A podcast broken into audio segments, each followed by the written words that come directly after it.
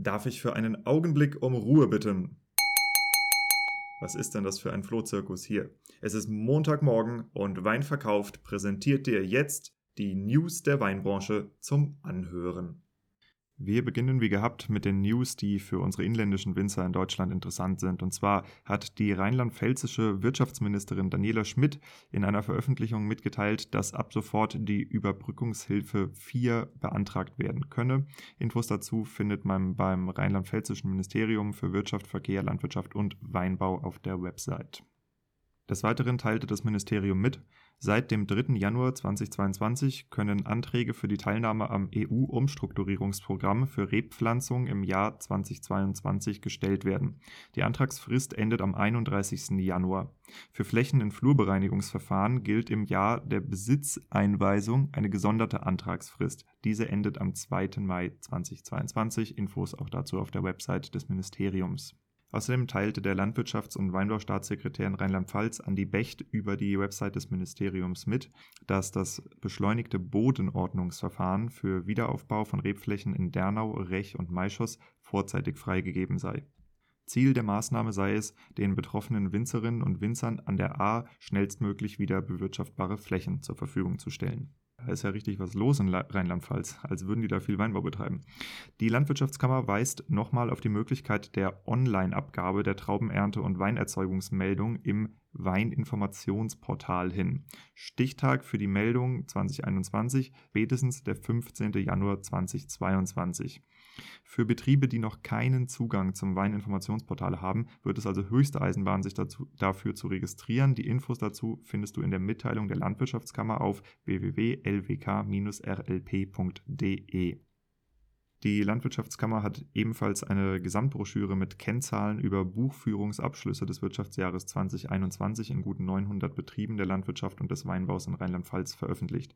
Während viele Agrarbetriebe vor sehr großen finanziellen Problemen stehen, sieht es um den Weinbau wesentlich besser aus. Ich zitiere, Weinbaubetriebe konnten den Gewinneinbruch 2019-20 wieder komplett wettmachen. Nur diese Gruppe bekam ihre eingesetzten Faktoren Arbeit, Boden und Kapital entlohnt. Damit wechseln wir das Weinbaugebiet und gehen nach Baden. Kleiner Fun Fact, nämlich am 8.1. war André Welz, der Vorstandsvorsitzende des Badischen Winzerkellers, als Undercover-Boss in der gleichnamigen RTL-Sendung zu sehen etwas Spannendes von der Uni Freiburg, nämlich veröffentlichte die Forscherin Sandra Müller im Greenpeace-Magazin die Ergebnisse eines Weinbergsexperiments aus dem Bereich der sogenannten Soundscape-Biologie. Dazu hängte die Forscherin Aufzeichnungsgeräte in Weinberge, die einerseits maschinell bearbeitet wurden und aber auch in solche, wo seit zwei Jahren Schafe die Arbeit verrichten, also die beweidet werden. Die Aufnahmen wurden anschließend mit Hilfe von Algorithmen ausgewertet, um einen Klangindex der Vielfalt im lokalen Ökosystem zu erstellen. Das Ergebnis? Auf den beweideten Flächen wurde eine um 80 Prozent gestiegene Aktivität von Feldgrillen und Heuschrecken gemessen. Des Weiteren war mehr Gesang verschiedener einheimischer Vögel zu hören. Also Leute, wer sein Weinberg liebt, der schiebt, bzw. mäht. Im Rheingau gab Schloss Wo bekannt, beziehungsweise Christoph Grab, Graf bekannt, ab Januar neuer Vorstand äh, bei Schloss Wo zu sein, was ich über LinkedIn gefunden habe.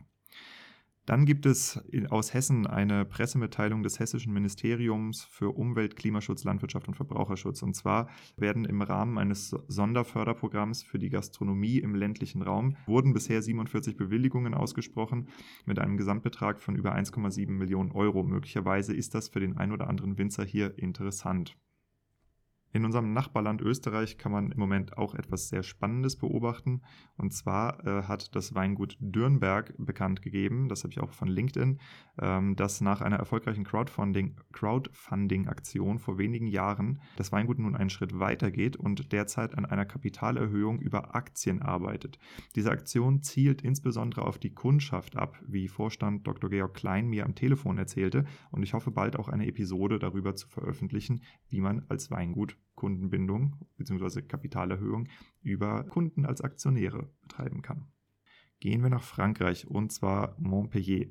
In einer Pressemitteilung veröffentlichten die Veranstalter der Milsim Bio Messe die Info, dass die Messe auf den Zeitraum des 28.02. bis 2.03. verschoben wird. Das digitale Format solle jedoch bei den Terminen Ende Januar bleiben. Dann gibt es noch eine Mitteilung von derwinzer.at über die OIV in Frankreich. Und äh, zwar scheint dort eine Studie zu den bedeutendsten Technologietrends im Weinbau veröffentlicht worden zu sein. Und da stehen dann Dinge wie Internet of Things, Sensortechnologie, künstliche Intelligenz, Robotik, äh, Satellitentechnologie bzw. Geographic Information Systems, Laser Imaging Detection and Ranging, Blockchain-Technologie. Und äh, ja, dazu habe ich zwei Gedanken. Also auf der einen Seite, ja, diese Dinge haben Bedeutung und werden auch immer wichtiger in der Landwirtschaft. Auf der anderen Seite wäre ich halt schon echt froh, wenn Weingüter sich mal flächendeckend mit Anrufbeantwortern ausstatten würden. Das ist etwas, worunter ich sehr leide.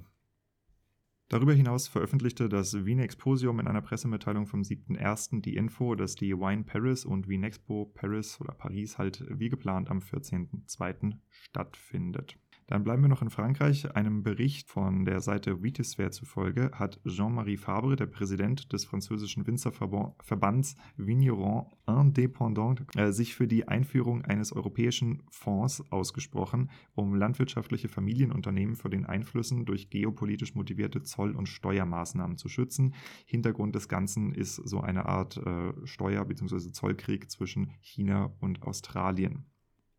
Dann gibt es noch spannende News aus Irland. Und zwar, die irische Regierung führt zum Jahreswechsel mit Section 11 of the Public Health Act on Minimum Unit Pricing einen Mindestpreis auf Alkohol ein. Die Berechnung ist, funktioniert so, das ist übrigens mein Mittagessen gewesen, pro Gramm Alkohol muss das Getränk mindestens 10 Cent kosten, womit die meisten Weine im Minimum 7 bis 8 Euro kosten müssen. Auf jeden Fall eine beobachtenswerte Aktion. Erstens stellt sich die Frage, ob das einen Effekt auf exzessiven Alkoholkonsum hat und wie der Abverkauf von Wein dadurch betroffen ist. Andere Regionen, in denen ähnliche Regelungen bereits gelten, Schottland, Wales, Russland und Teile von Australien sowie Kanada. Apropos Russland. Im Ringen um die russische Bezeichnung für Champagner ist zum Jahreswechsel eine Entscheidung gefallen. Und zwar, dass nur noch russische Schaumweine als Champanskaya vermarktet werden dürfen. Unsere Nachbarn in Frankreich sind bestimmt sehr, sehr glücklich. Dann gehen wir in die USA und zwar hat die World Bulk Wine Exhibition WBWE oder WBWE in einer Pressemitteilung vom 4.1. veröffentlicht, dass es die erste Fachmesse für Fasswein nun auch in den USA geben wird und zwar im Juni. Außerdem eine Nachricht aus New York. Im Wine Spectator äh, wurde die Auswahl der zehn besten Preis-Leistungsweine veröffentlicht. Die Liste ist überraschend amerikanisch. Die Sieger findest du auf winespectator.com. Und das war es auch schon mit den News für heute. Ich habe noch ein schönes Advertorial für euch. Und zwar Nicole Tomberg von weinenglisch.de hat neue Termine fürs Frühjahr mit Englischkursen und zwar speziell für das Wine-Business veröffentlicht. Ihre Kurse sind oft anlassbezogen, also gibt es zum Beispiel extra Englischkurse für Sommeliers in Ausbildung oder es gibt einen Kurs, der heißt Fit für die Pro-Wein. Ja, und diese Kurse kann ich sehr, sehr guten, guten Gewissens empfehlen, denn wie der Zufall es so will, war Nicole in Geisenheim meine Kurslehrerin im Bereich Business Englisch für die Weinbranche. Für mehr Infos schau einfach auf weinenglisch.de nach. Weinenglisch ist in dem Fall deutsch geschrieben, also mit SCH. Falls du die Links zu den Einzelnachrichten haben willst, die schriftliche Zusammenfassung ist auf meiner Patreon-Seite online. Patreon ist ein super einfacher Online-Service, über den du mich finanziell beim Aufbau dieses Podcasts supporten kannst. Das hier ist nämlich verdammt viel Arbeit und ich bekomme noch genau drei Monate Existenzgründerförderung. Bei Patreon kannst du mir zum Beispiel über PayPal oder über eine Kreditkarte automatisch eine monatliche Summe, zum Beispiel 5 oder 10 Euro, zur Verfügung stellen und bekommst dafür im Tausch exklusiven Zugriff auf die News-Zusammenfassung, besondere Episoden, die ich im Podcast gar nicht veröffentliche und das Gefühl, eine wirklich gute Sache zu unterstützen. Der Link ist patreon.com slash TAOSW. Das steht für The Art of Selling Wine patreon.com slash TAOSW. Dann noch ein paar aktuelle Zahlen. Wein verkauft wurde in der letzten Woche mehr als 1000 Mal gehört. Wenn du hier in den News etwas veröffentlichen willst, dann schick mir einfach eine Mitteilung an die news at weinverkauft.com. Reine News veröffentliche ich kostenfrei. Persönliche Advertorials und Empfehlungen sowie die Info zu den Englischkursen veröffentliche ich für 50 Euro.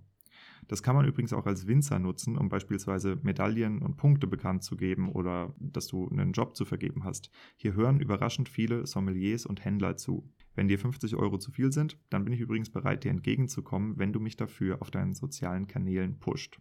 Und zu guter Letzt noch eine Schweigeminute für alle Winzerinnen und Winzer, Sommeliers und Händler und wer sonst noch so in der Weinwirtschaft rumschraubt und das Newsformat hier noch nicht kennt. Die News sind 24 Stunden online.